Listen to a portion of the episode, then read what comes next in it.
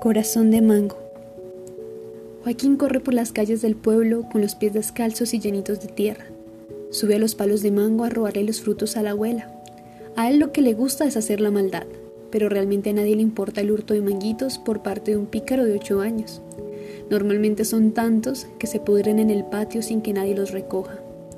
Su mamá una vez le explicó de esa manera por qué lloraba tanto su hermana mayor.